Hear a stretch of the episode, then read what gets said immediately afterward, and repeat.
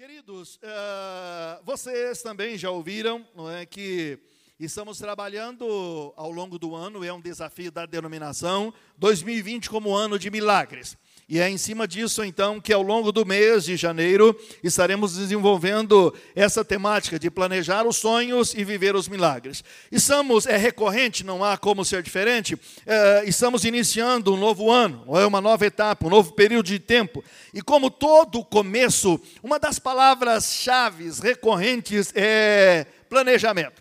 Quem sabe desde o final do ano passado você já tem ouvido essa fala, já tem ouvido essa expressão, e agora mesmo, começando o ano, você que já retornou ao trabalho, por exemplo, não é? Algumas atividades podem ter sido já lançadas como desafios para você, ah, para que você não descuide do planejamento, planejamento de trabalho, planejamento profissional, planejamento não é do estudo, da faculdade, que seja, planejamento em todos os aspectos e ah, dimensões da nossa vida. É uma palavra que ainda por alguns dias estará presente, sendo repetida de maneira muito intensa. Por quê?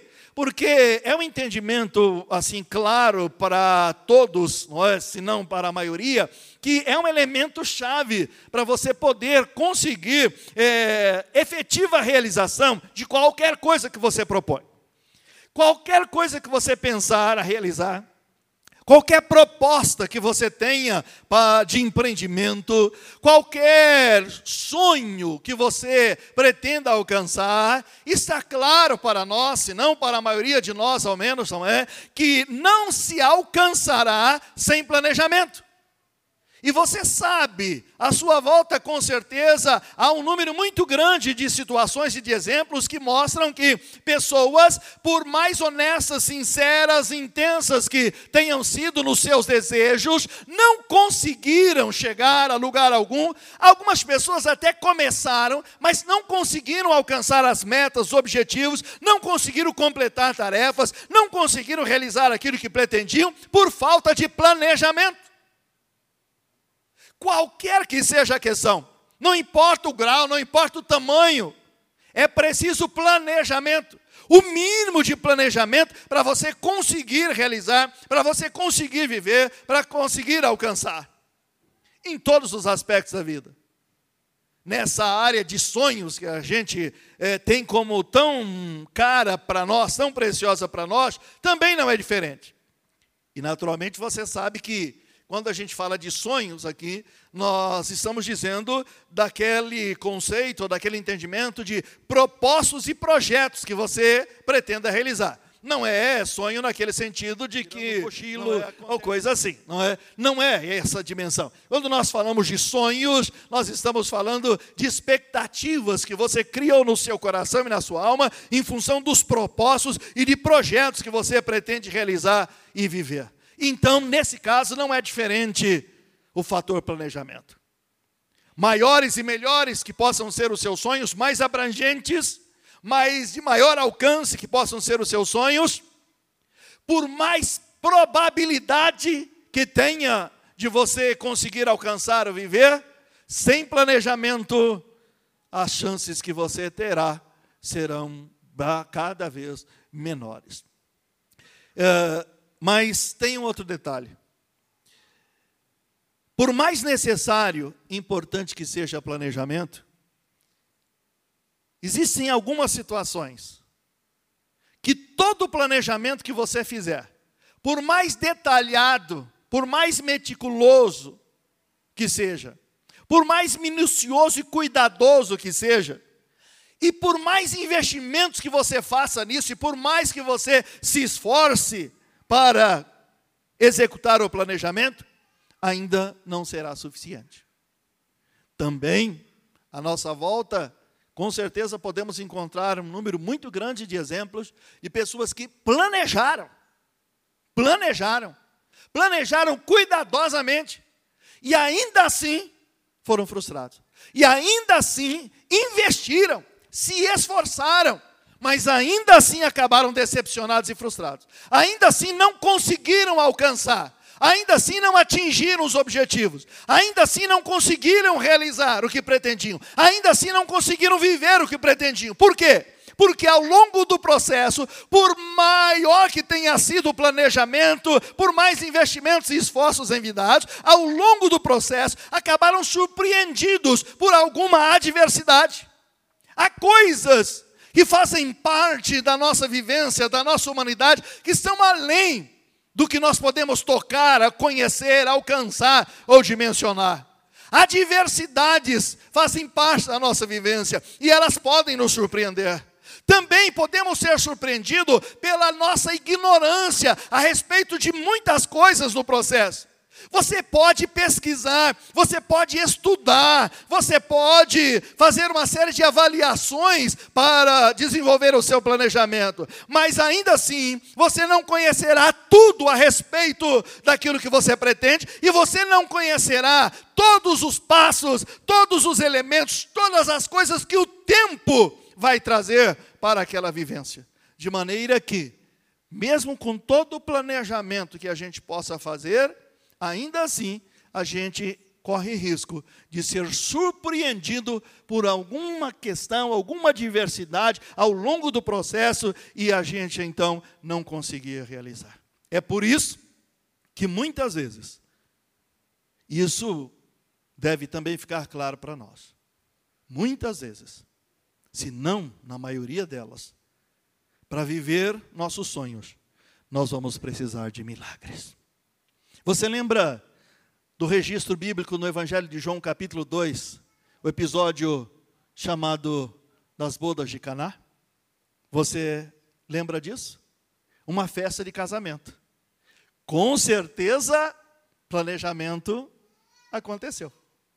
Ninguém faz uma festa de casamento, está passando na rua, resolveu casar e já apareceu uma festa para você fazer isso, mesmo que você decida casar, não é assim, a decisão final seja rápida, mas isso não acontece. Ninguém está passando na rua, olha para o outro, vamos casar, ah, vamos, e aí vamos, passa ali e já chama todo mundo para fazer uma festa? Não, é um processo, e um processo que demanda planejamento, não é? Aqueles que já passaram por esse processo, por mais simples que tenha sido, não descuidaram disso, um planejamento. Não é? Alguns estão trabalhando isso com todo o sonho do casamento, todo o sonho de formar a família e desenvolver esse projeto, tem ciência de planejamento e estão trabalhando esse planejamento. Mas como aconteceu nas bodas de Caná, e o registro é claro para nos mostrar isso, eles acabaram sendo surpreendidos. Você viu que a Maria então detectou uma dificuldade que apareceu lá a uma altura da festa faltou o vinho. E isso então poderia causar uma crise tremenda e trazer, quem sabe, um trauma naquele relacionamento. Eles foram surpreendidos por todo o planejamento que fizeram, todo o trabalho e todo o investimento, por alguma razão que nem a Bíblia traz com clareza, faltou vinho. Eles acabaram sendo surpreendidos. O desastre só não aconteceu porque Jesus estava lá e o milagre aconteceu. Diga comigo muitas vezes: para viver nossos sonhos, precisamos de milagres. E é por isso então que a gente está trabalhando, aproveitando o lema da denominação ao longo do ano, e estamos trabalhando nesse mês com essa frase, não é? Planejando sonhos e vivendo os milagres. Diga comigo, planejando sonhos e vivendo milagres. Por essa razão eu quero refletir com você uma palavra de Deus a partir do Evangelho de Marcos, capítulo 8. Encontra esse texto ah, na sua Bíblia. Eu já falei a vocês, nós já conversamos, refletimos dias atrás a respeito dessa passagem, mas eu quero voltar a considerar ela com você, justamente porque ela é bem adequada para o que estamos propondo, não é? E nós vamos ver então que esse texto do Evangelho de Marcos, capítulo 8, a partir do verso 22 traz para nós algumas questões, alguns pontos, algumas lições que apontam como que um caminho para uma conquista sobrenatural. Porque milagre não é outra coisa a não ser isso, uma intervenção sobrenatural. Um milagre é quando você precisa e recebe uma intervenção sobrenatural. Você precisa de um poder sobrenatural, para além do que você pode é, fazer das as pessoas à sua volta, de toda a técnica, de todo equipamento, de todo o recurso, de toda a estratégia das quais você possa lançar mão, que ainda não serão suficientes. Então você precisa de uma intervenção divina. E para você obter essa intervenção divina, há um caminho, e um caminho que está, de certa forma, delineado, desenhado nessa experiência que é um milagre. Evangelho de Marcos, capítulo 8, verso 22. Acompanhe comigo. A escritura diz o seguinte: E chegando a Betsaida, algumas pessoas trouxeram cego à presença de Jesus e rogavam-lhe que o tocasse. Então, ele tomou o cego pela mão e o conduziu para fora da aldeia. Em seguida, cuspiu nos olhos daquele homem e lhe impôs as mãos e indagou: Vês alguma coisa? O homem levanta os olhos e afirma: Vejo pessoas, mas elas se parecem com árvores caminhando.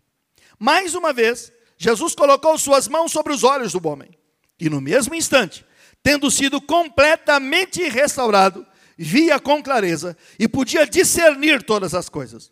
Então, Jesus enviou aquele homem para casa, recomendando-lhe: nem sequer no povoado entre. Amém?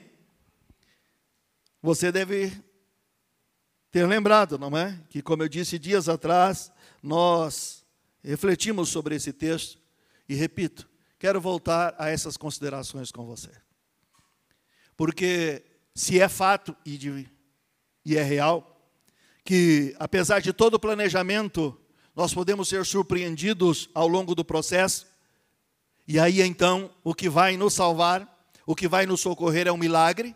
Então nós precisamos estar atentos, precisamos estar apercebidos e precisamos ter uma postura para vivermos o milagre. Vamos planejar os sonhos que é parte da nossa responsabilidade, que é o que podemos fazer.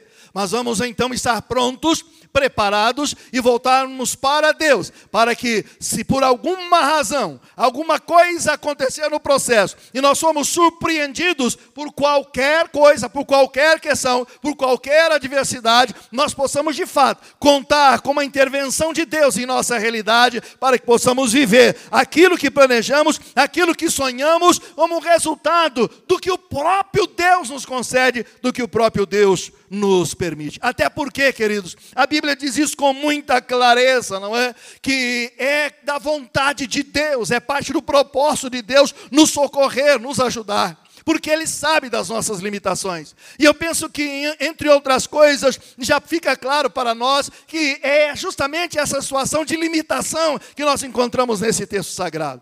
Esse homem tinha limitações sérias. Esse homem, considerando inclusive o tempo, a época, esse homem tinha restrições terríveis para a sua vida. Quantas limitações em todos os aspectos da vida, em todas as dimensões da vida, esse homem não sofria. Mas então Jesus vem e socorre esse homem. Na sua limitação, o Senhor Jesus vem e interfere na vida dele, sobrenaturalmente. O Senhor Jesus então faz um milagre. E aí então, aquele homem é livre das suas limitações. Ele muda radicalmente a sua vida, mudando também a sua perspectiva. E isso para mim é significativo. No processo do milagre, no processo da intervenção de Deus, esse homem não só é livre das suas limitações, mas ele também muda radicalmente a maneira de ver, a perspectiva que ele tem. E isso por quê? Não é uma coisa assim de, de receita. Você deve ter sempre claro isso. A ministração da palavra do Senhor não é uma receita como que de bolo. Dois ovos, meia xícara de farinha, duas colheres de açúcar. Ah, não funciona assim. Os elementos, os ingredientes estarão dispostos. Mas você precisa ter o seu coração aberto. Você precisa Deus comunicar a você como aqueles ingredientes serão melhor trabalhados no seu caso. Por pouco que a gente acompanhe, Alguns de vocês, e as irmãs, não é, com naturalidade muito mais, com certeza sabem disso. Você tem certas receitas, então, ovos, farinha, açúcar, enfim, óleo, leva tantos minutos no forno. Quantas já não fizeram exatamente isso, seguiram a receita e deixaram tantos minutos lá no forno e o negócio não funcionou? Depois de tanto tempo, tira do forno. Você fez exatamente como a receita estava mandando. Você usou exatamente os ingredientes, você fez o tempo, tudo como a receita dizia. Por que, que não funcionou? Tem um detalhe que às vezes a gente não presta atenção, não é? A temperatura do forno. Outra coisa, mesmo que você vá considerar a temperatura do forno, uh, quanto tempo tem o seu forno? Você percebe que são coisas pequenas, mas que podem causar alterações no processo e, de repente, uh, influenciar no processo? Olha, o seu forno pode, às vezes, não estar trabalhando adequadamente a temperatura. Seu forno pode ter algumas questões ali, seja do gás, seja elétrico, como ele for, ah, ou por causa do tempo de uso, por causa do desgaste, por causa de algumas razões. Talvez você precise entender isso para trabalhar melhor a questão de tempo. Percebe então que aí entra as particularidades Exatamente isso que muitas pessoas às vezes não entendem quando ouvem a palavra do Senhor. E elas só ah, recebem como se fosse uma receita. Mas eu queria já dizer para você com clareza que você tivesse esse entendimento claro e nítido no seu coração. A palavra de Deus, a comunicação da palavra de Deus não é como receita de bolo. Os ingredientes lhe serão dispostos, mas você precisa ter o coração aberto, o espírito pronto para Deus lhe conduzir, para o espírito lhe conduzir na maneira adequada de Deus para que você possa uh, viver o propósito, a vontade dele para a sua vida. E aí então, você pode enxergar nesse texto essa verdade de que nós precisamos compreender e nos submeter aos processos necessários que Deus estabelece para que a gente saia das condições de limitações, para que a gente possa romper aquelas restrições, para que a gente possa ir além é, dos limites que às vezes nos são, nos são impostos, das restrições que nos são impostas, dos impedimentos e até das adversidades que nos sobrevivem vem ao longo do processo e então nós possamos, com a graça de Deus, com a intervenção de Deus, fazermos nossas conquistas e vivermos os nossos sonhos, os sonhos, projetos que Deus nos tem permitido planejar para que possamos viver com intensidade. Amém? Diga novamente comigo: planejando os sonhos, vivendo os milagres. Algumas lições desse texto. De novo eu vou repetir isso. Isso não é como receita de bolo. Então esteja atento para a comunicação da palavra de Deus, do próprio Espírito ao seu coração. Mas há alguns elementos aqui que precisam ser considerados nesse processo de você poder usufruir o milagre de Deus, a intervenção de Deus. Há um caminho, há um caminho que nós precisamos seguir. Há um caminho para o qual nós precisamos atentar. Há um caminho no sentido de atitudes e posturas que nós precisamos ter e apresentar para que possamos experimentar a intervenção de Deus como precisamos e muitas vezes como desejamos, para não perder as alegrias de viver os sonhos, ah, os projetos que estabelecemos e que Deus mesmo nos permitiu. Primeira lição: nós precisamos entender a necessidade de sermos conduzidos a Cristo. Diga comigo, temos a necessidade de sermos conduzidos a Cristo. Você começou a leitura comigo e pode voltar a conferir se você quiser, e você vai perceber então que a Escritura diz que algumas pessoas levaram esse homem a Jesus. Ele não apareceu do nada. E nesse caso, Jesus não foi até ele. Nesse caso, algumas pessoas trouxeram esse homem a Jesus, e a Escritura diz que essas pessoas trouxeram a Jesus para que ele curasse o homem, para que ele lhe tocasse. Esta é uma verdade que precisa ser incorporada por nós e que precisa estar em nossa alma e nosso coração com clareza, queridos, para que nós possamos viver os milagres, para que nós possamos receber a intervenção de Deus, nós precisamos estar diante de Deus. Nós precisamos ser conduzidos a Cristo. Talvez, no primeiro momento, você possa olhar e dizer: não parece fazer sentido dizer isso a cristãos, às pessoas na igreja, aqueles que já são crentes, porque a lógica vai dizer essas pessoas já estão diante de Jesus. Mas olhe à sua volta e você vai ver que a realidade cruel e dura não é assim. As pessoas estão num ambiente religioso. Estar num ambiente religioso é diferente de estar diante de Jesus. Estar diante de conceitos religiosos é diferente de estar diante da pessoa de Jesus. Você lembra de Jó? Jó dizia: Antes eu te conhecia de ouvir falar, mas agora a realidade é outra. Agora eu conheço de estar contigo. E você viu como essa declaração é surpreendente? Não é só uma declaração. Ele faz essa declaração porque nesse processo de estar diante de Deus, ele percebeu que muitas das coisas que ele tinha em mente a respeito de Deus estavam equivocadas a ponto de que ele foi contendendo, ele foi argumentando, ele foi fazendo aquela discussão com Deus, baseado nos seus pressupostos, baseado no entendimento que ele tinha diante de Deus, até que quando realmente o Senhor se manifestou, então Deus fala com ele de uma maneira assombrosa, e aí ele fica extasiado e diz: Mas é completamente diferente.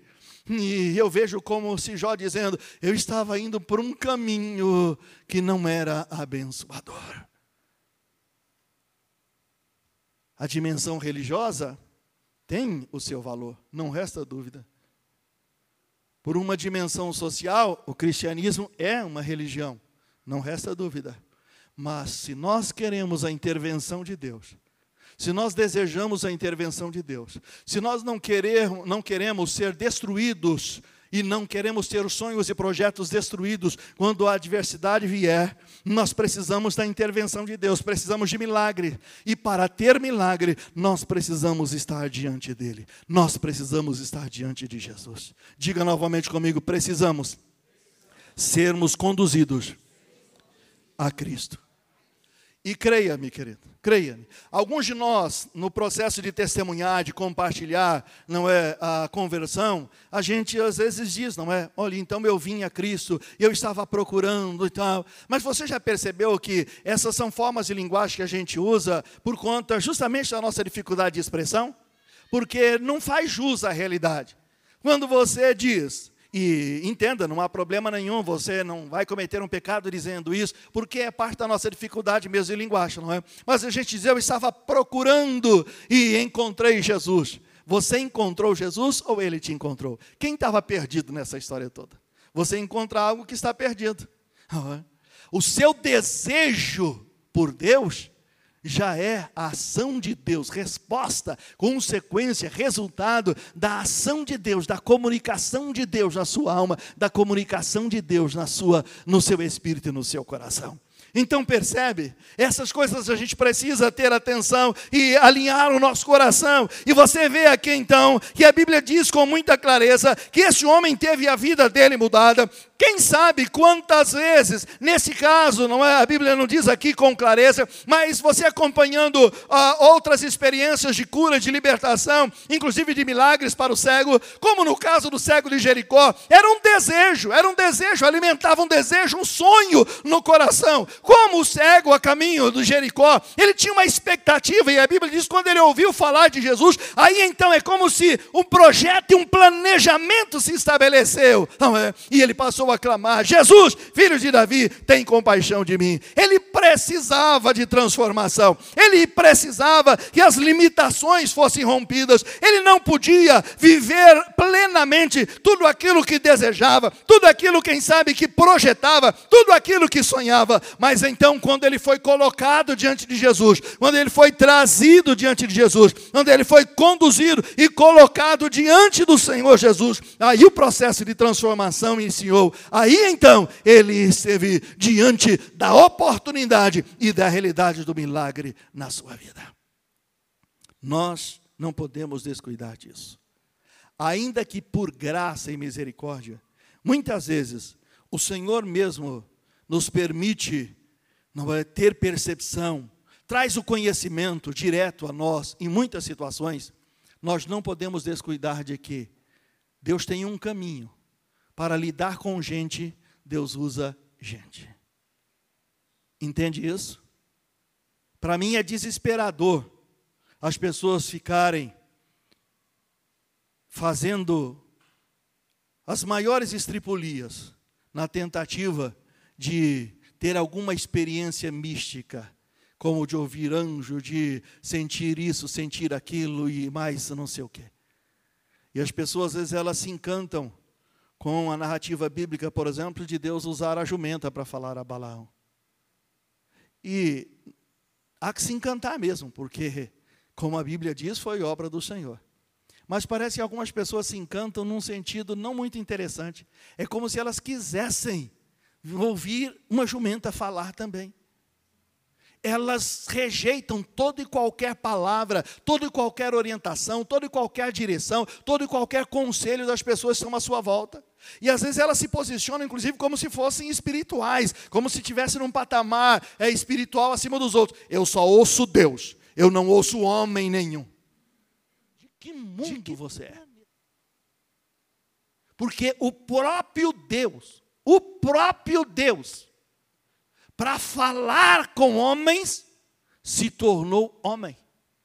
O próprio Deus assumiu a natureza, não só a forma, a natureza e todas as implicações da natureza humana. Você já leu a Escritura e você sabe: Jesus chorou, Jesus teve fome, Jesus dormiu, ou não? Jesus se irou, não é a forma, não só a forma, todas as implicações da natureza. Deus se tornou homem. Essa não é a expressão magnífica do termo Emmanuel, Deus conosco, Deus entre nós. E o verbo se fez carne, não só habitou entre nós, não só esteve entre nós, mas ele se fez carne para se revelar a nós.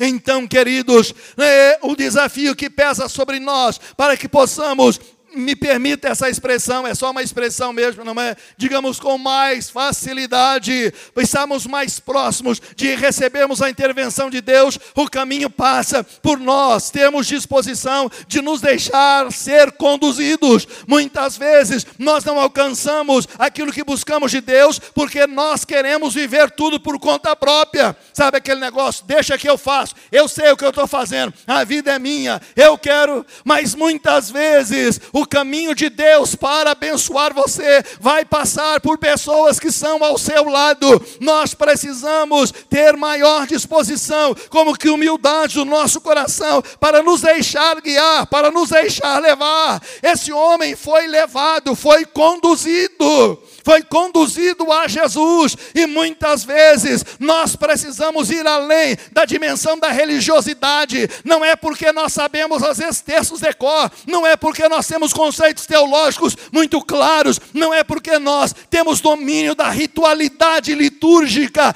que nós temos conhecimento de Deus. Muitas vezes nós precisamos ir além da religiosidade. A gente começa a se encantar com as questões religiosas, a gente começa a se encantar, e há muita coisa bela em toda a liturgia, em todo o processo religioso, e a gente acha que já sabe, a gente acha que já conhece, a gente acha que já tem domínio, e aí a gente não vai longe, e muitas vezes o que nos falta é deixarmos ser conduzidos até ao Senhor Jesus, sermos colocados diante dEle.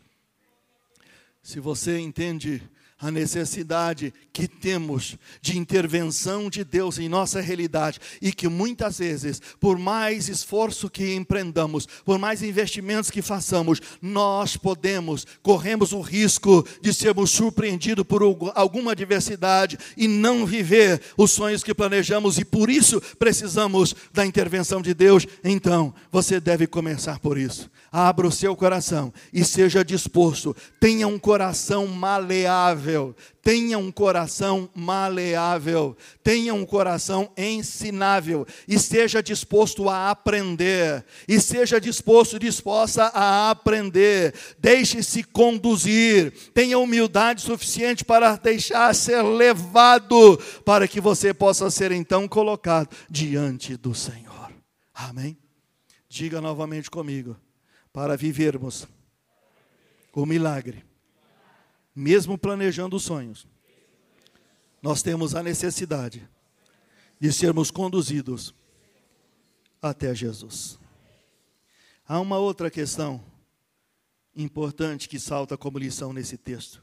Cada uma dessas questões que eu vou compartilhar com você são em forma de necessidade. Esse conceito que eu queria destacar e enfatizar. Então, outra questão importante é nós termos entendimento da necessidade de sermos tocados por Jesus. Diga comigo, precisamos ser tocados por Jesus.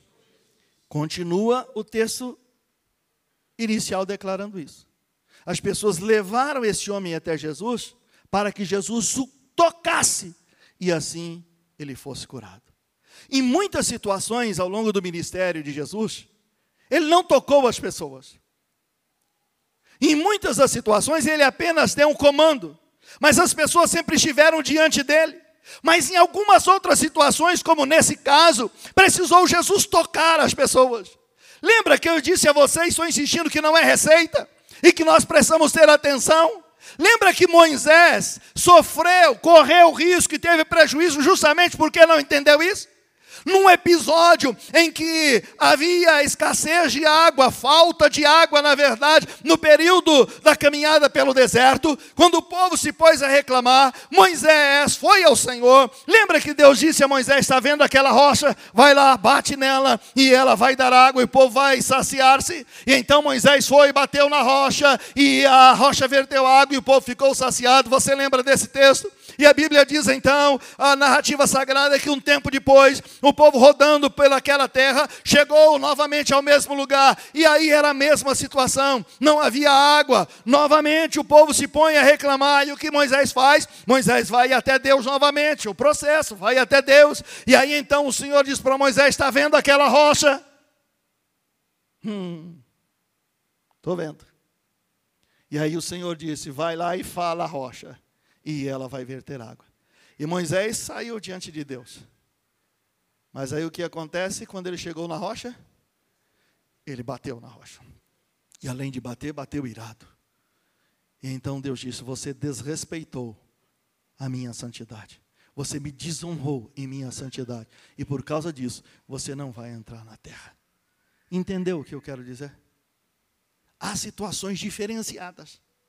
Há alguns episódios de narrativa da manifestação do poder de Deus em Jesus Cristo na cura de outras pessoas e outros cegos que ele não tocou, mas aqui ele tocou. E nós então precisamos ter atenção a isso. Há algumas situações que nós precisamos exatamente isso, ser tocados pelo Senhor. E nós precisamos também nos deixar uh, ser tocados pelo Senhor. De novo eu insisto no caminho do equívoco que nós temos em relação à religiosidade, porque o que acontece é que muitos muitos de nós, queridos, não avança em nossa fé, não progride em nossa maturidade espiritual, não vai além das coisas básicas, periféricas. Às vezes a gente ouve testemunhos, às vezes a gente ouve relatos maravilhosos de intervenção de Deus e as pessoas ficam olhando e isso não acontece comigo. Por que será? Por que será que eu não vivo? Por que será? E a gente não é por conta de toda a pecaminosidade que há no nosso coração e à nossa volta, aqui ou ali, se não for muita misericórdia de Deus, você acaba se comparando às pessoas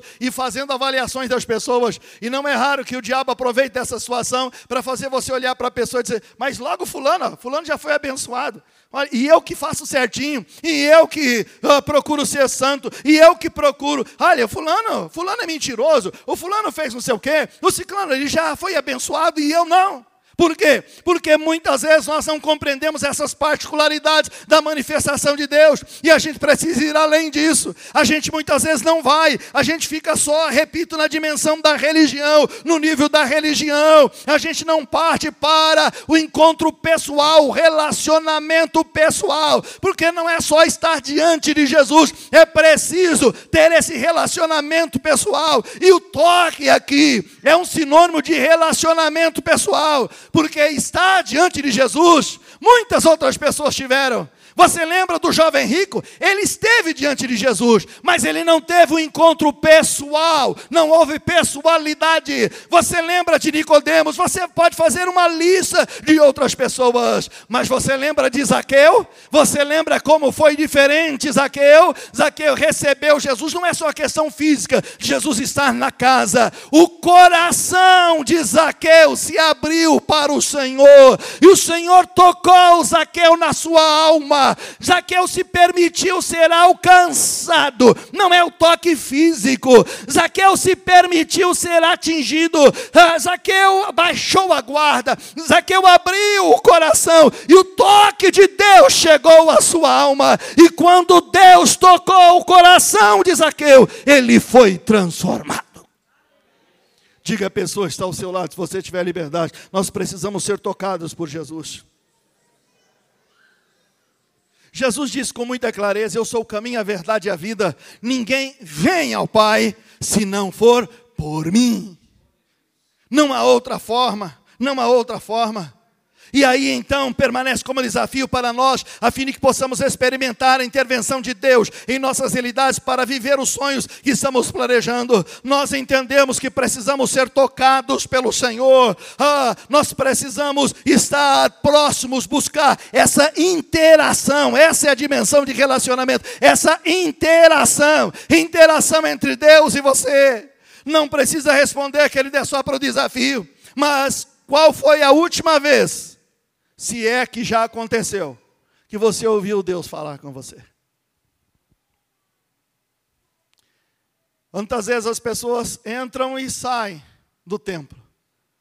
Entra semana após semana, entra mês e sai mês, entra ano e fecha o ano. As pessoas ouvem palavra, elas ouvem pregações, elas estão em reunião de oração, elas ouvem canções, mas elas entram e saem da reunião, não aconteceu nada. Não, foi legal. Foi legal, às vezes a música foi legal, uma coisa que aconteceu. Às vezes a pessoa é capaz de enumerar uma lista grande de defeitos e problemas que aconteceu, mas não é capaz de dizer uma palavra de Deus que chegou ao coração dela. Sim, problemas e defeitos nem precisa encontrar, não. Às vezes a gente mesmo acaba sem perceber espetaculares da graça do Senhor para conosco. É? Independente dos nossos defeitos e problemas, e eles existem, Deus continua cuidando de nós, nos amando, trabalhando conosco e através de nós.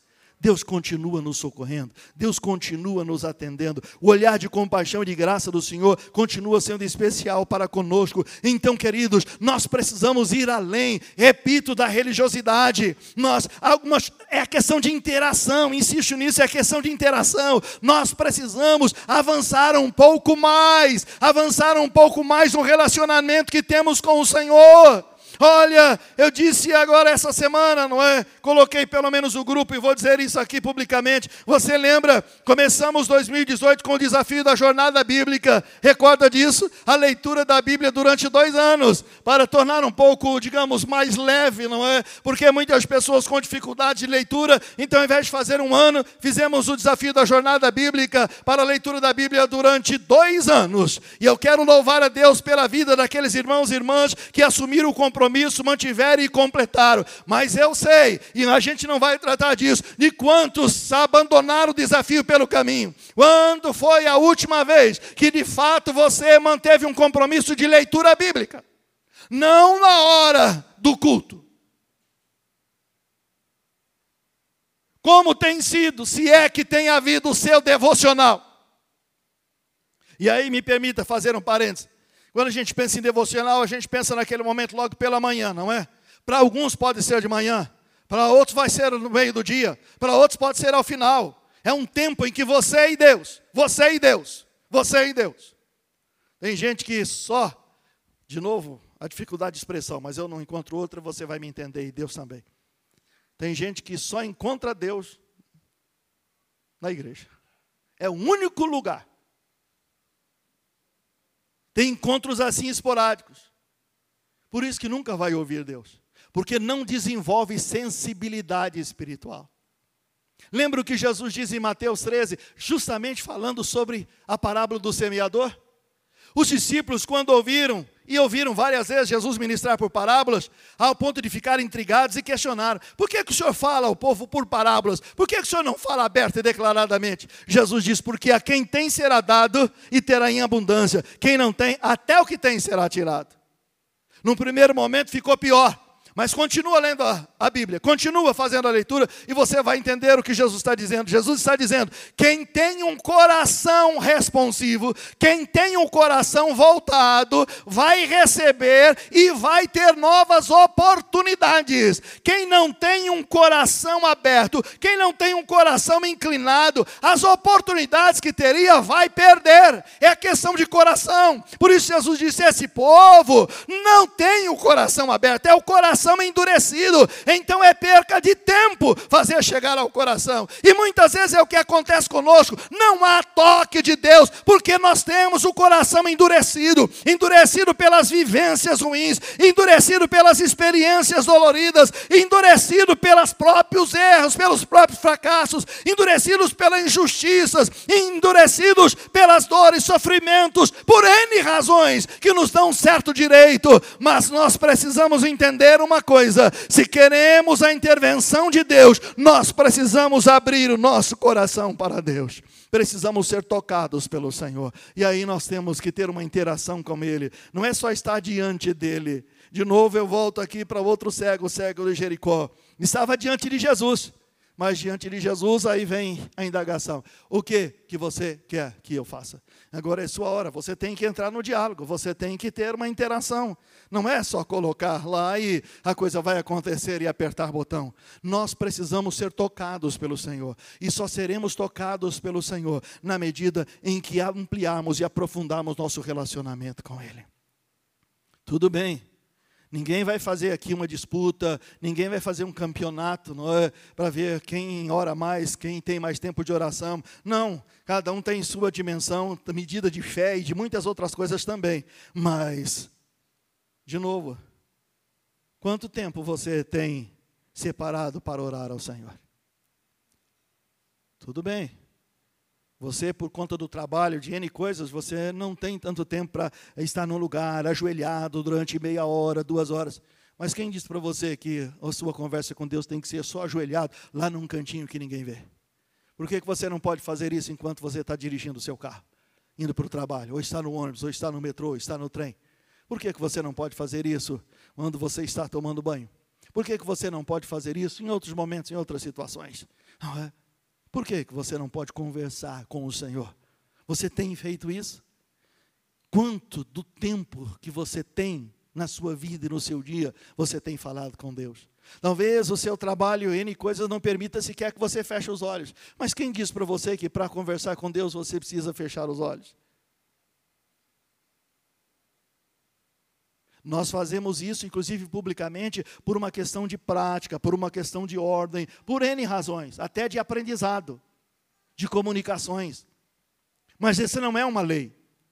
Mas acontece que a gente não faz a gente não lê a Bíblia, pede para os outros lerem para a gente, a gente não ora, a gente pede para os outros orarem pela gente, e assim a gente não vai ficando próximo do Senhor, a gente não tem interação. Jesus disse: As minhas ovelhas ouvem a minha voz. Isso implica então, por que, que ouvem e reconhece? Porque ouvem constantemente, adquirem habilidade, a percepção, e aí são capazes de reconhecer. Muitas vezes Deus está falando, e a pessoa diz: Deus não falou nada para mim. Não falou, ou você não foi capaz de ouvir, ou você não percebeu que era Deus falando. Lembra do menino Samuel? do profeta enquanto menino, lá estava ele no templo, ele estava no templo, ele morava lá, ele dormia lá, ele estava diante do sacerdote, ele estava diante de todo o processo, de toda a liturgia, de todo o ritual, ele participava disso, ele trabalhava lá.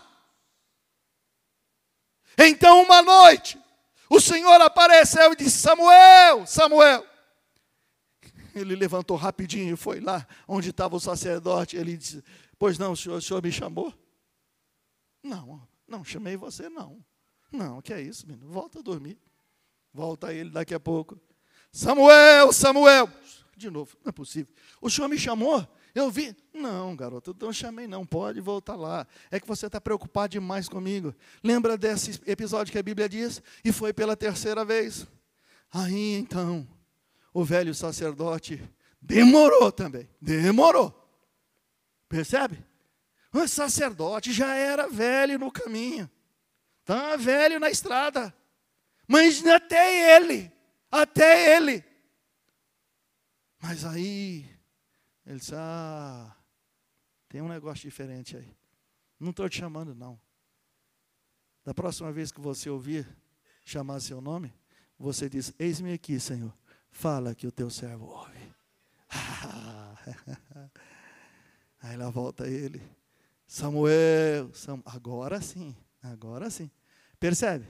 Agora começa. Ele não sabia. Ele não sabia. Nunca ele tinha vivido essa experiência. E olha que ele estava ali no templo.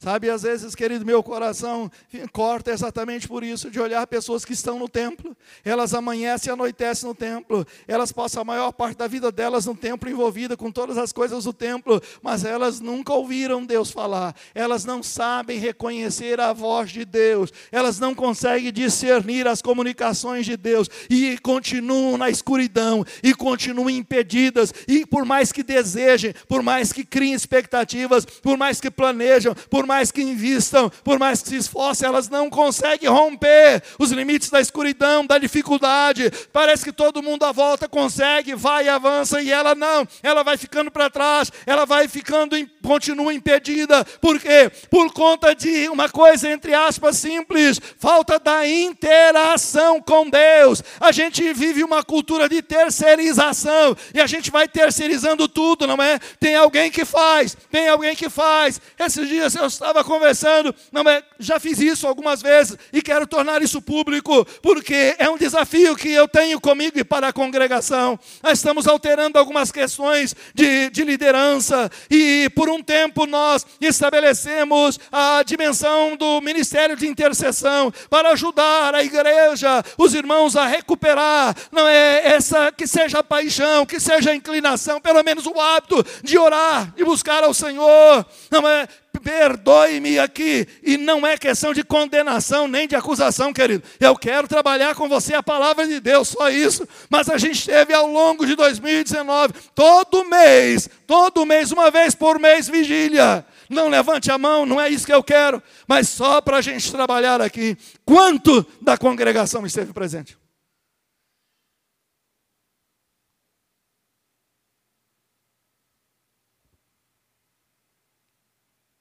Cada um tem suas realidades, tem seus compromissos, tem N.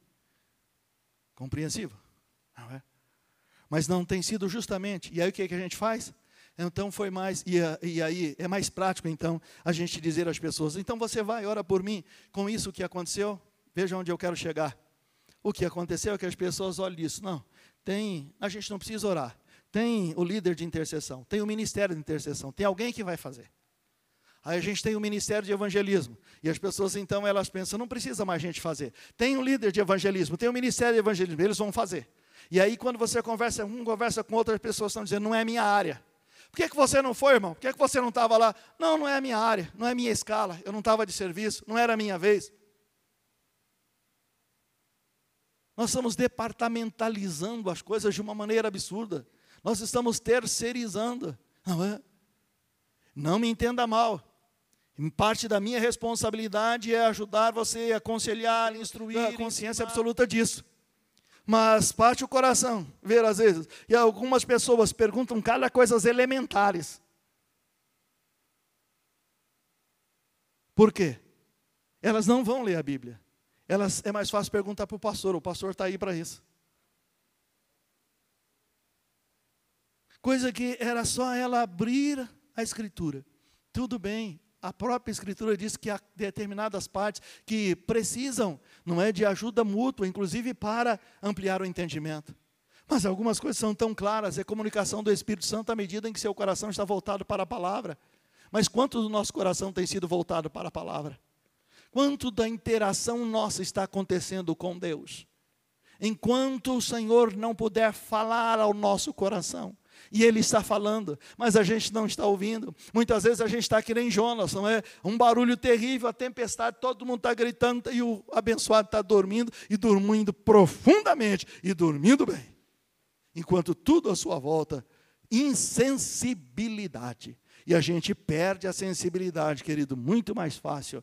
Não é questão de acusação, de condenação, é de realidade. Todos nós estamos debaixo desse risco e perdemos a sensibilidade com muita facilidade. É por isso que precisamos trabalhar a interação com o Senhor e termos a percepção da necessidade de sermos tocados pelo Senhor. Continuamos sendo tocados pelo Senhor, não só uma vez, não só no tempo da conversa não só no momento do batismo no Espírito Santo, não só em momentos assim especiais, mas que nós possamos ser tocados pelo Senhor todos os dias, todo o tempo e repetidamente, porque Deus gosta de estar conosco. A cada viração do dia, o Senhor vem para estar com a sua criação, para estar com os seus. Deus gosta de estar conosco, Deus gosta da nossa companhia, porque Ele nos criou para isso.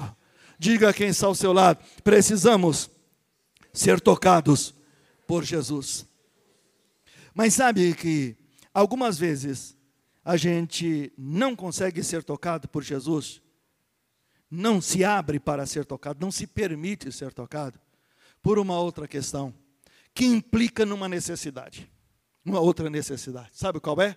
A necessidade de sairmos de ambientes de incredulidade. Diga comigo, precisamos abandonar os ambientes de incredulidade. Você viu o que a Bíblia diz no texto que lemos? Então as pessoas levaram aquele homem para Jesus, até Jesus, colocaram ele diante de Jesus, para que Jesus o tocasse e ele fosse curado. E aí então Jesus recebe o homem. Jesus recebe o homem e o que é que Jesus faz? Olha o que diz o verso 23. E aí eu quero que você retome a leitura e confira isso comigo, por gentileza. Verso 23. A Bíblia diz: Então, no verso 22, o que aconteceu? O cego chega, trazido pelas pessoas, e mostra a intenção que eles tinham de que Jesus curasse e tocasse o homem. Então, agora, no verso 23. Ele tomou o cego pela mão e o conduziu para fora. Diga, para fora da aldeia. Percebe? Olha o que Jesus fez. Jesus tira ele da aldeia, Jesus tira ele da cidade, Jesus tira ele do bairro. Olha, quando você lê a Escritura, você olha isso, por quê? Por que Jesus tira o homem para fora? Se todo mundo queria ver, participar, não é mais interessante Jesus agir à luz uh, de maneira pública? Não era mais abençoador que todo mundo visse aquilo? Ora, Jesus estava querendo o quê? Escondendo o milagre, alguma coisa assim? Não era abençoador para o ministério isso. Para o ministério é melhor ainda fazer isso de maneira que todo mundo veja, que chame a atenção das pessoas nem sempre é importante, nem sempre é interessante e muitas vezes é perigoso chamar a atenção das pessoas. Nem sempre é interessante e muitas vezes é perigoso. Quando você lê o Evangelho de Lucas, capítulo 10, e você pode conferir isso depois, no verso 13 e 14, tem uma fala de Jesus. E aí Jesus está dizendo então, lá em Lucas capítulo 10, ele está dizendo a respeito de algumas cidades, e ele diz: Ai de ti, Corazim, ai de ti, Betsaida, ai de ti, Cafarnaum. E Jesus continua dizendo: Sabe, se lá em Tiro e Sidom, que eram outras cidades, são é, cidades fenícias, Jesus disse: se lá em Tiro e Sidom acontecessem os milagres que está acontecendo aqui entre vocês, ah, Corazim, ah, Betsaida, se lá na cidade de Tiro, se lá em Sidom acontecessem as mesmas maravilhas que foram feitas entre vocês, no meio de vocês, aquele povo todo, há muito já teria se convertido, há muito teria se arrependido. Ah, e Jesus vai dizendo sobre Sodoma e Gomorra, o que Jesus está dizendo é o seguinte: Jesus conclui dizendo: para Tiro e Sidom vai haver menos rigor, inclusive, do que para você, Corazim, para você, Betsaida. O que é que Jesus está dizendo? Quantos milagres estão acontecendo naquele lugar e ainda assim o povo não crê? Jesus está dizendo que esse povo é incrédulo, tremendamente incrédulo. Não importa os milagres que aconteçam, não importa as manifestações que aconteçam, o coração desse povo continua continua endurecido, não há arrependimento. E agora então, é por isso que Jesus tira o cego de Betsaida. Esse homem está em Betsaida, Jesus está nessa aldeia. E quando as pessoas trazem esse homem para ser curado, uma das providências de Jesus, a primeira providência é tirar ele de Betsaida. Por quê? Porque esse ambiente iria contaminar. Não era um ambiente propício. As pessoas em volta não iriam ajudar o processo de cura. As pessoas não iriam ajudar no processo de fé. Qual fosse, e você continua a leitura, você vai ver que o que Jesus fez foi diferente. Imagina o que as pessoas daquele lugar iriam dizer, vendo Jesus fazer o que fez.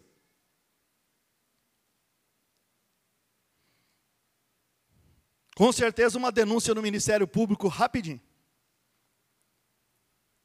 Com certeza, ia baixar a polícia, polícia civil, militar, federal. Não é? Por quê? Não se faz isso.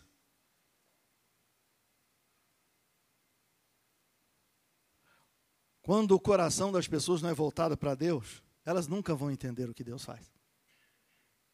Nunca vão entender. Olha para você, olha para o seu coração. E você vai saber disso. Hoje o seu coração foi alcançado e o Senhor te salvou. Volta a fita um pouquinho, que às vezes a gente esquece. Volta a fita um pouquinho e veja a sua própria história, a dificuldade que você tinha, muito mais do que tem hoje, de compreender as coisas de Deus quando você não tinha rendido a sua alma a Jesus. Veja se não é. Veja que coisas que hoje para você está tão claro. E a gente, irmão, é um negócio que só misericórdia de Jesus mesmo. Depois que o camarada se converte, que o Espírito de Deus transforma ele, aí tudo fica claro para ele. Aí ele quer brigar com o outro que não entende. Eu não sei mais o que eu faço com meu marido, não sei o que eu faço mais com meu filho, não sei o que eu faço mais com meu irmão, não sei o que eu faço mais com os meus pais. Pastor, eu já cansei, eu já estou. Tô... Não entende, eu estou falando, ela não entende. Mas você também não entendia nada, você esqueceu disso? Até hoje tem coisa que você ainda não entende, e Deus está falando para você todo dia. Dois discípulos, depois de três anos e meio de milagres, de maravilhas, do próprio Verbo encarnado, eles estão embora, já estão lá quase chegando em Maús, porque disseram: vamos abandonar esse negócio, que isso não vira nada, não, já acabou tudo aqui. Aí Jesus compassivamente vai lá e começa tudo de novo, até que eles entendam, e aí a transformação. Então, o que, que acontece aqui? A gente precisa perceber isso, querido. Muitas vezes nós não avançamos porque nós queremos experimentar as coisas de Deus, nós queremos ouvir Deus, nós queremos experimentar o milagre num ambiente que não favorece o milagre. Perdoa a estupidez do que eu vou dizer, mas você costuma plantar alguma flor no asfalto?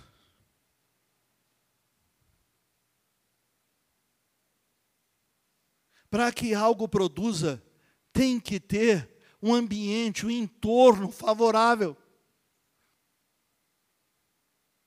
Se você quer milagre, quem planta fé, colhe milagre. É o que Jesus está dizendo. Essas cidades não reconheceram nenhuma das ações de Deus. Não é que elas não aconteceram, é que a cidade não reconheceu. E um povo que não reconhece as ações de Deus ia pôr a perder o coração desse homem também. Então, se nós queremos experimentar manifestações sobrenaturais de Deus, intervenção de Deus, Deus está fazendo e as pessoas não estão percebendo. As coisas estão acontecendo, a gente olha, isso foi coincidência. Nossa, você viu que coincidência? Estou ouvindo dia após dia cristãos falarem isso com a boca cheia. Nossa, que coincidência. Rapaz, mas eu tive tanta sorte, pastor, mas você nem sabe, eu tive tanta sorte essa semana.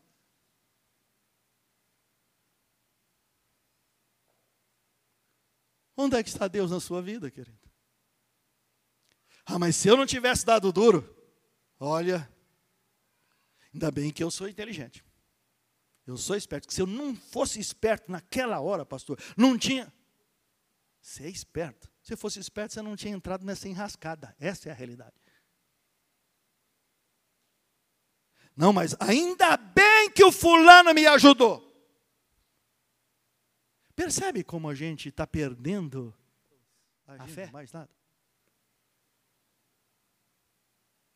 A gente não consegue perceber manifestações de Deus. Até as coisas que a gente faz no templo. Nossa, mas olha, eu, essa vez eu preguei bem. Olha, eu fui, você viu a pregação que eu fiz? Nossa, mas olha, estou ficando bom nesse negócio, viu? Estou ficando bom. Eu vou até abrir uma agenda. Você já viu que as pessoas? No começo as pessoas oram, pedem para Deus misericórdia, para cantar, para tocar, para pregar. Aí Deus começa a abençoar. Daqui a pouco elas começam, nossa, mas eu sou. Ninguém me reconhece o meu talento. Ninguém percebe a minha capacidade. Mas tem alguma coisa errada aí? É sua ou é de Deus? Quem concede é Deus ou é sua, seu mérito? A gente confunde responsabilidade com mérito. E a gente vai fazendo as coisas na igreja para Deus, com base em nós mesmos. E Deus, tem hora que Deus nem precisa aparecer mais aqui. A gente dá conta de começar e de terminar. Em alguns lugares, e perdão, o que eu estou dizendo para você não é que não precisa aparecer aqui, é retórica. Estou dizendo isso de maneira genérica. Me entenda. Ah, mas muitas vezes nossa postura é como se, se Deus estiver bem, se não tiver, não tem problema. A gente sabe como funciona e a gente toca o barco, não tem problema. Não. Isso aí não muda muita coisa, não. Até um tempo atrás, a gente ouvia algumas frases assim: Jesus está voltando, e as pessoas ficavam até com os olhos meio assim, ah, esbugalhados. Ah. Hoje em dia você diz: Jesus está voltando, diz, ah, é? Tá bom, quando chegar você me avisa, passa um zap para mim e tal. Oh. É como se não. Ou então as pessoas, já estou ouvindo essa história faz tempo, eu vou levar a minha vida e tal. Ou seja, a percepção de Deus. Não há mais. A gente está perdendo a fé. É por isso que Jesus diz: porventura, quando o filho do homem vier, achará a fé na terra.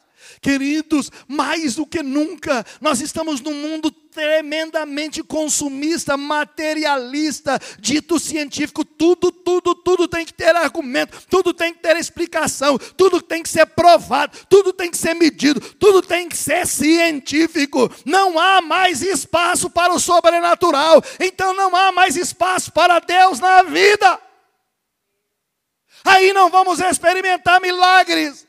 Se nós precisamos, e eu insisto com você, quem sabe possamos nos unir para a partir desse ano, de fato rompermos ambientes de incredulidade. Se qualquer que seja a situação, não é necessariamente uma questão geográfica, são situações. Muitas vezes você está rodeado de pessoas incrédulas, de pessoas que não estão favorecendo a fé, estão sugando o pouco de fé. Nós precisamos romper com ambientes de incredulidade. Jesus tira o homem da aldeia, Jesus tira o homem daquele lugar, porque aquele lugar iria paralisar. É o que está acontecendo. Muitas pessoas até começam a caminhada, mas elas ficam paralisadas espiritualmente, paralisadas ministerialmente, paralisadas em seu crescimento, porque elas estão num ambiente onde a fé é resistida, onde a fé é ridicularizada, onde onde a fé é zombada.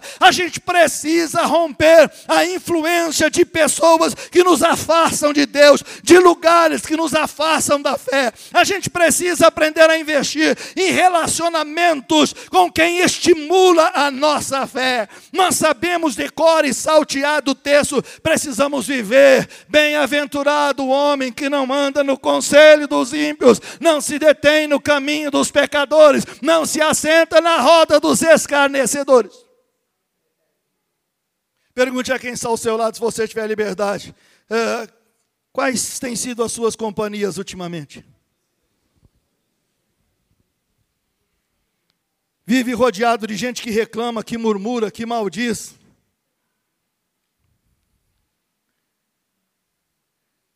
O que é que nós estamos alimentando? Nosso coração está sendo alimentado do quê? Pelo quê? Às vezes é preciso romper. E Jesus então tira o homem daquele lugar, porque aquele é um lugar de incredulidade. Diga comigo, temos a necessidade de sairmos dos ambientes de incredulidade. E aí então o processo continua e vai apresentando para nós umas outras necessidades. Na sequência você tem a necessidade de nos submetermos ao modo de Deus. Diga comigo, precisamos nos submeter ao modo de Deus. A Bíblia diz então que Jesus cuspiu nos olhos daquele homem. Você viu que jeito esquisito de fazer as coisas? Que jeito estranho de fazer as coisas? Imagina o cego. Lógico, ele não podia ver, mas ele podia sentir. Ô, ô, ô, o que está acontecendo? Assim? Mas eu nunca vi, nunca ouvi falar, vi ele não ia ver mesmo, né? nunca ouvi falar a respeito disso, mas nunca fiquei sabendo que jeito estranho. Tem muito jeito estranho que é completamente estranho, tem fogo estranho acontecendo por aí. Só que às vezes, com medo do fogo estranho, a gente repele até o fogo verdadeiro.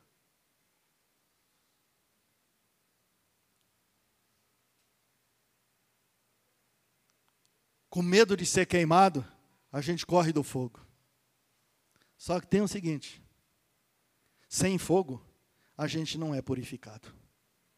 A diferença é que o fogo mundano, o fogo estranho, ele consome, ele acaba, ele destrói. O fogo santo, ele purifica, ele aperfeiçoa. Precisamos estar no altar e as chamas precisam arder continuamente no altar. A maneira de Deus. A gente tem a tendência, não é, de estar ditando ordem para Deus. É assim, tem que ser desse jeito, é daquele jeito. A gente não se submete mais. Olha que situação, olha para esse homem, olha o que Jesus está fazendo. Jesus cospe nos olhos dele, que coisa mais absurda, mas é Jesus que está fazendo, é o processo dele, é a maneira dele. Muitas vezes nós perdemos o milagre, queridos, perdemos a intervenção de Deus, porque não nos submetemos à maneira de Deus, ao processo de Deus. Nós temos o nosso jeito, a ideia, como a gente gostaria, e nós queremos que Deus se, uh, Deus se submeta, Deus se amolde ao nosso jeito mas não é o que a Escritura está dizendo. A Escritura diz que nós precisamos confiar no Senhor, entregar nosso caminho ao Senhor e confiar, e o mais Ele fará. Deixa Deus conduzir a sua vida. Precisamos deixar Deus conduzir. Está cada vez ficando mais difícil. Não podemos fazer as coisas. Muitas vezes não podemos sequer dar direção para a igreja, porque as pessoas vão questionar. Entenda, não estou dizendo que você precisa simplesmente bater continência para tudo que você ouve. A Escritura diz que é preciso avaliar, conferir, testar os espíritos. Sim. Mas cuidado, para a gente não cair na arrogância e estar tá questionando tudo o que Deus faz e não aceitando, porque não é do nosso agrado, porque não é do nosso jeito. E eu quero insistir com você numa coisa: Deus está se movendo entre nós e para conosco. Deus está se movendo nesse tempo, não só entre nós para conosco, mas no mundo. Há novas formas de se fazer as coisas e a gente precisa perceber isso. Há novo jeito, a nova maneira. Deus continua o mesmo, a palavra é a mesma, mas nós precisamos entender as coisas novas que Deus está fazendo e que Deus vai trazer alguns jeitos de sermos e fazermos as coisas, não é? Precisam ser alterados. Precisamos abrir mão de algumas coisas que são tão caras para nós, mas são para nós, não colaboram com o que Deus está fazendo. Para vivermos o milagre é do jeito de Deus. Diga a pessoa que está do seu lado, você precisa se submeter a Deus. E aí então, deixa eu dizer para você mais uma coisa dupla nós temos a necessidade, e o texto mostra isso, de perseverarmos no processo. Jesus cuspiu, tocou os olhos do cego e disse: Você está vendo alguma coisa? Ele disse: Tô, tô vendo, tô, tô vendo pessoas, mas eu estou vendo pessoas como árvores caminhando. Árvores não caminham, não é? Então fica claro que a visão do homem não era nítida já alguma coisa aconteceu, mas o processo não estava completo. Para quem não enxergava nada, irmão, começar a enxergar vulto já é uma grande coisa.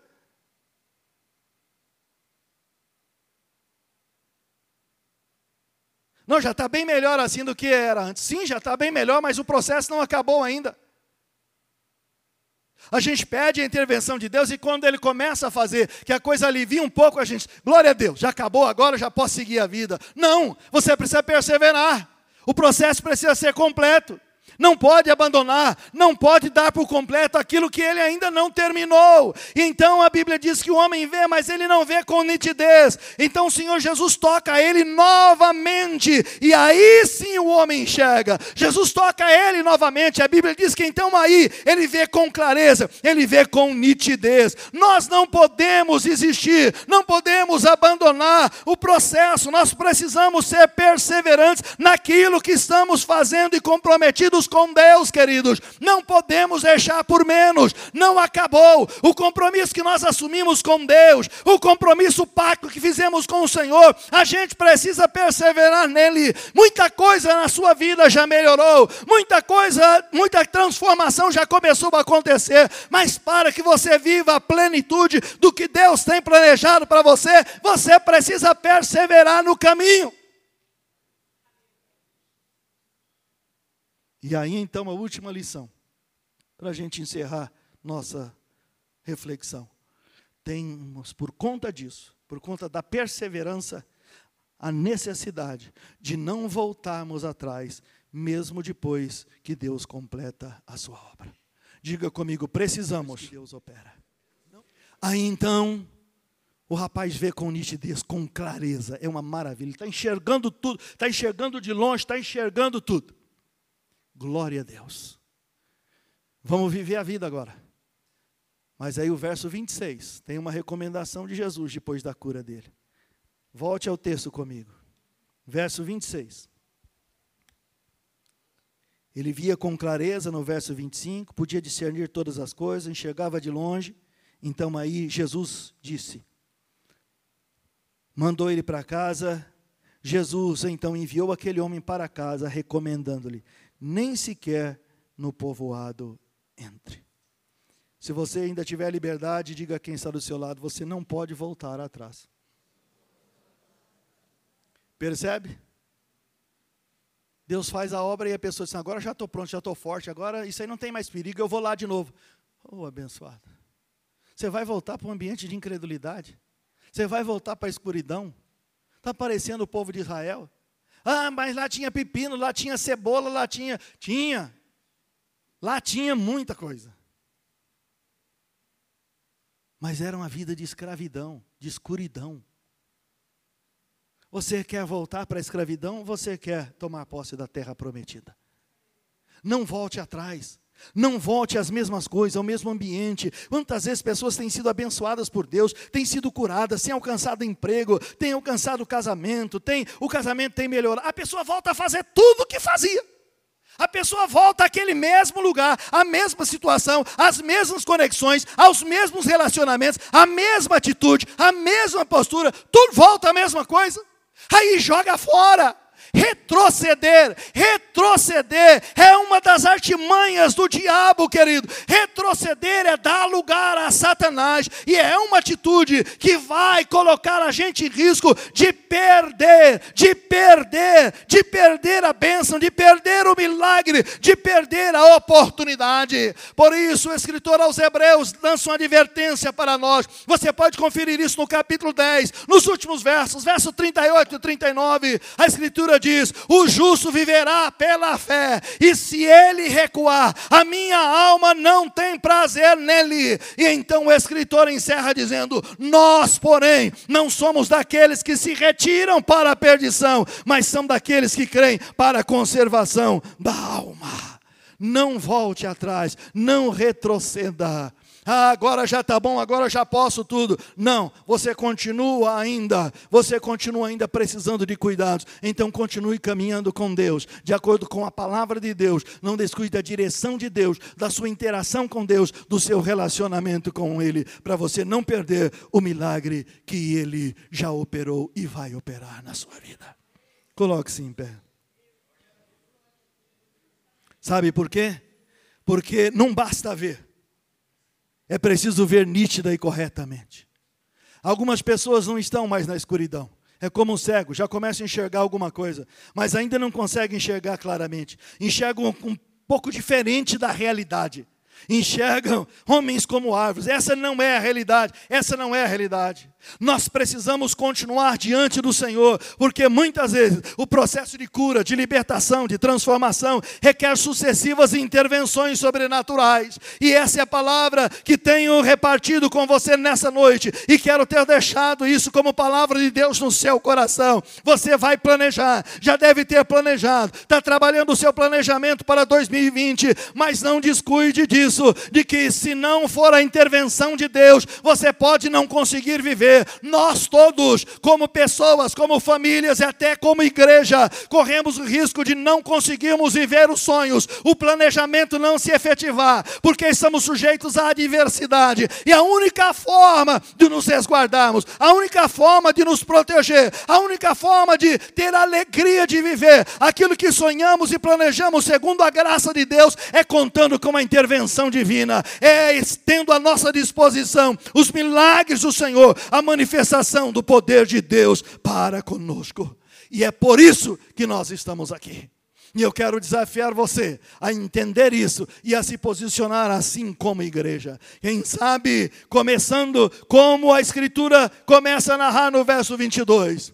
Muitos de nós são aqueles, como o cego, que precisam da intervenção.